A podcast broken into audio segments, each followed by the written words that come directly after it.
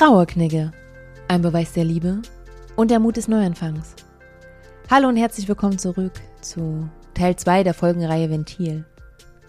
Ich bin neugierig. Hast du dir Gedanken zu deinem Ventil gemacht? Hast du für dich herausfinden können, was deine Energieräuber sind? Doch vor allem, was sind deine Energielieferanten? Welches Ventil bringt dich dazu, dich besser zu fühlen, mehr Kraft zu haben und dir Antrieb zu geben? Konntest du deinen Zettel füllen? Als ich für die Aufnahme auf mein Blatt Papier geschaut habe, war ich erstaunt, wie viele Sachen sich angesammelt haben. Auf der Seite meiner Lieferanten stehen zum Beispiel Lesen. Entspannt ein Buch zu lesen, ist für mich totaler Luxus und nimmt mir sofort jegliche Empfindung von Stress. Ein ausgedehnter Spaziergang im Wald oder Zeit in meinem kleinen Garten zu verbringen, schenkt mir Energie.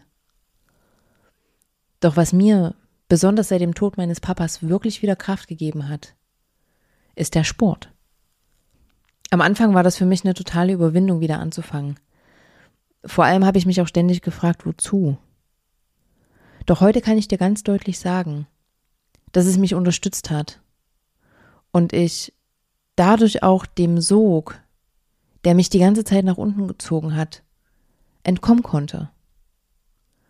Und aus diesem Grund möchte ich dir heute ganz deutlich empfehlen, Sport und Bewegung in dein Leben zu platzieren. Wenn du das bereits getan hast, umso besser. Dann wirst du sicherlich auch wissen, was ich meine.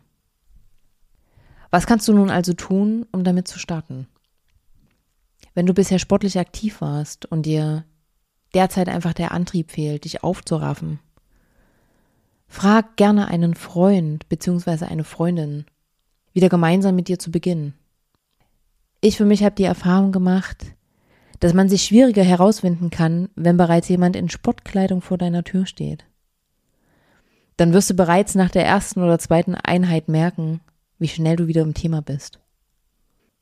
Falls du bisher keinen Bezug zum Sport hattest, dann möchte ich dir empfehlen, dich langsam an die Bewegung heranzutasten.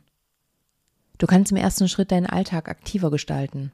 Soll heißen, statt den Aufzug zu nehmen, nimmst du die Treppe. Auf und abwärts. In beide Richtungen.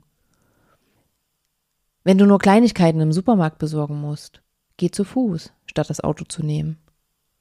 Etabliere Gewohnheiten, wie zum Beispiel, wenn ich nach der Arbeit nach Hause komme, lege ich meine Tasche ab, ziehe mir direkt bequeme Laufschuhe an und gehe eine große Runde spazieren.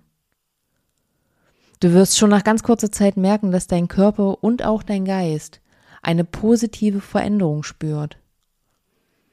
Und du wirst dann nach und nach immer mehr Lust haben, Dinge auszuprobieren.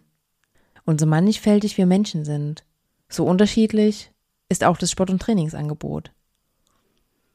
Wenn du gerne draußen unterwegs bist, kannst du Walken oder Joggen versuchen. Schau dir gerne mal im Netz an, ob du in der Nähe vielleicht ein passendes Trainingsangebot findest. Oft gibt es dort auch Kleingruppentrainings genau dafür. Dasselbe gilt natürlich auch für die Fahrradfahrer unter uns. Eine weitere und sehr schöne Möglichkeit sind Pilates- und Yogakurse. Wobei ich persönlich zunächst mit Pilates anfangen würde. Hier liegt der Fokus ebenso stark auf der Atmung und den bewussten Bewegungen wie beim Yoga. Jedoch ist Yoga meist auch sehr fließend und kann besonders am Anfang zu einer kleinen Überforderung führen, weil der Körper nicht darauf eingestellt ist. Und es wäre ziemlich schade, denn Yoga ist auch sehr effektiv in vielerlei Hinsicht. Du kannst dafür auch gerne mal auf die Webseite deiner Krankenkasse gehen die fördern das meistens. Klick dich dort einfach mal durch das Kursangebot. Wenn du dich eher für Kraftsport begeistern kannst, dann vereinbare doch einfach in dem Fitnessstudio bei dir um die Ecke einen Probetermin. Das läuft meistens ziemlich simpel. Du rufst dort einfach an, sagst, dass du gerne mal Krafttraining probieren möchtest und dann zeigt dir ein Fitnesstrainer vor Ort alles, was das beinhaltet. Und danach darfst du entscheiden, ob du loslegen möchtest oder ob es doch nichts für dich ist. In den meisten Fällen bekommst du sogar noch einen Trainingsplan an die Hand, damit du auch weißt, was zu tun ist. Du siehst, das Angebot ist wirklich facettenreich und wer einmal angefangen hat, findet auch immer wieder Neues, was ihm Freude bereitet. Vereinssportarten wie Buhl, Bogenschießen, Bowlen und, und, und fließen hier natürlich auch mit rein. Warum ich dir Sport heute so vehement empfehle, liegt unter anderem an dem Versuch von Dr. James Blumenthal. Der Amerikaner wollte explizit wissen, wie sich Sport auf unsere Trauerempfindung auswirkt. Also hat er Folgendes getestet. Er hat Probanden in drei Gruppen eingeteilt. Gruppe 1 bekam Antidepressiva. Gruppe 2 bekam Antidepressiva, machte zudem aber Sport. Und Gruppe 3 machte nur Sport, ohne jegliche Zufuhr von Medikamenten. Nach vier Monaten war die Gruppe mit der Bewältigung ihrer Trauer ungefähr gleich erfolgreich. Doch spannend wurde die Beobachtung ab sechs Monaten, also nach einem halben Jahr. Hier stellten sie fest, dass die Gruppen mit Medikamentenzufuhr wieder emotional stärker von ihrer Trauer ergriffen waren, als die Testgruppe, die nur Sport machte. Diese Personengruppe war deutlich stabiler und gefestigt in ihrem Alltag. Doch woran liegt das? Mit Sicherheit an vielen verschiedenen Aspekten. Mal abgesehen von einzelnen Umständen erleidet unter anderem unser Hormonhaushalt bei der Trauer eine Veränderung. Das heißt, dort sind wahnsinnig viele Prozesse im Gange, die auf längere Sicht dazu führen, dass wir uns abgeschlagen und müde fühlen. Das wiederum führt dazu, dass uns der Antrieb für jegliche Aktivität fehlt.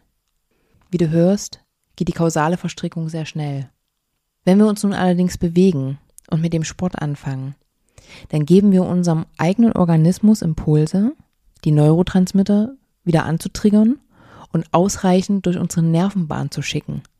Das heißt, wir produzieren dann wieder Serotonin, Noradrenalin, Dopamin etc., die auf längere Sicht dafür sorgen, dass es uns besser geht. Sicherlich kennst du das wohlige und zufriedene Gefühl nach einem ausgedehnten Spaziergang, wenn du nach Hause kommst und dir ganz bewusst sagst, ja, das tat gut. So in etwa kannst du dir das vorstellen. Mal abgesehen von den physiologisch und biochemischen Prozessen hat Sport natürlich auch viele andere tolle Aspekte. Zum einen bist du wie erwähnt in Bewegung. Das heißt, bevor du zu Hause versagst und wieder ins Grübeln kommst, hast du eine Aufgabe. Hier kannst du dir zum Beispiel, wenn dir das hilft, sportliche Ziele setzen. Also zum Beispiel, ich möchte an Tag XY fünf Kilometer in der Pace, also in der Geschwindigkeit XY rennen. Das kannst du dir als Ziel setzen. Und dann kannst du deinen eigenen Trainingsplan in deinem Tempo verfolgen. Du wirst aber merken, dass du gar nicht dazu kommen wirst, wieder zu grübeln. Da wärst du nämlich gar keine Zeit mehr. Zum anderen, je nachdem, wofür du dich entscheidest, wirst du automatisch neue Menschen kennenlernen.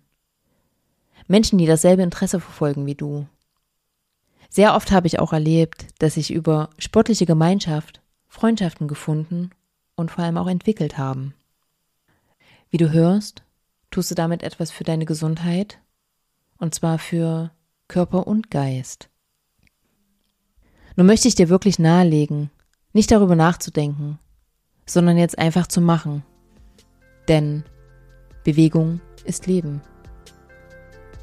An dieser Stelle sage ich heute, sportfrei und von Herzen für dich, deine Luisa.